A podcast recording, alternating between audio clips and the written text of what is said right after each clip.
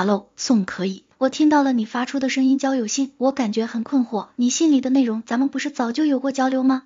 看来你忘性很大，没办法，那就重新认识一下吧。我是你书柜里的一本书，我叫《荷尔蒙战争》，是二零二零年十月十八日到达你手上的。不知道你当时为什么买我，但我们也度过了一段亲密的时光。你常常在睡觉前翻开我，我能感受到你当时读我的时候是津津有味的，好些地方还画了线，做了笔记。当然，你这个没耐心的家伙，没有把我看完。后来，你把几张树叶夹在了我身体里，把我当成什么了？制作书签的工具吗？最开始我很不适应，后来也慢慢和这几片树叶和平共处了。不信，你打开来看看，它们变得和我的纸张一样薄，还变得香喷喷的了。谈正事儿之前，我先自我介绍一下吧。我的创作者是科迪利亚·法恩，他是澳大利亚人，牛津大学实验心理学学士，剑桥大学犯罪心理学硕士，伦敦大学心理学博士，现在是澳大利亚墨尔本大学教授。你看，他也是系统研究心理的，还被《泰晤士报》赞赏为拥有高度幽默感的认知神经科学家。说不定你是想成为他这样的人才买我的呢？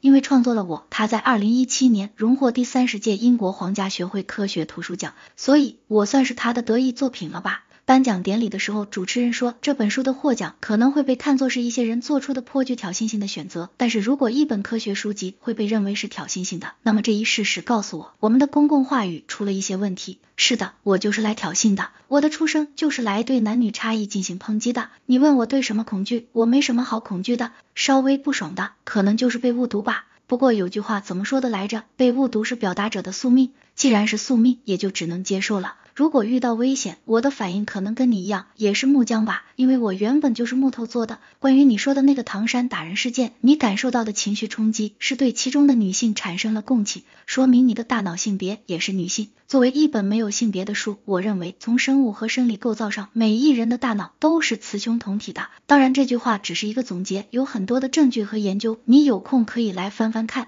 不过，人们对男女特质差异的粗暴概括，长期存在于人类文化中，持续影响着两性的社会关系。这些受环境影响而来的刻板印象，造成男女两性在职场、生活等各个领域的不平等。在很多领域，社会规范会认为冒险是一种男子气概，这就意味着男性冒险可能会带来更大的利益、名誉。或者更小的成本。不过，男性气概受到挑衅后的失控行为，会让他们承担更大的风险。所以，这几个犯罪人员肯定要受到应有的惩罚。而女性更容易受到来自刻板印象的威胁，也更能感知到高风险。你讲了几件你经历过的一些创伤事件，所以你感到恐惧是正常的。我没有受到过什么伤害，可能有同伴被撕烂、被烧掉或者被扔掉吧。我幸运的、安全的躺在你的书柜里，还要感谢你的善待。你问我有什么建议？我想先告诉你一个好消息，有研究发现，发展中国家的女性将来有更大的竞争力。男性气质带来的性别差异鸿沟会越来越小，随着性别偏见的逐渐扭转，全社会在政治、经济、法律、社会关系等各个层面都会迎来巨大的调整。我们的社会框架和社会发展系统将被重构，重新定位人类发展系统中的性别，需要重建社会结构、价值观、规范、期望、情感，渗透我们大脑的信念等等。比如家庭暴力是什么造就了一个有家暴倾向的人，尤其是男人呢？有专家列出过一长串令人发指的影响因素清单。放在首位的就是性别偏见，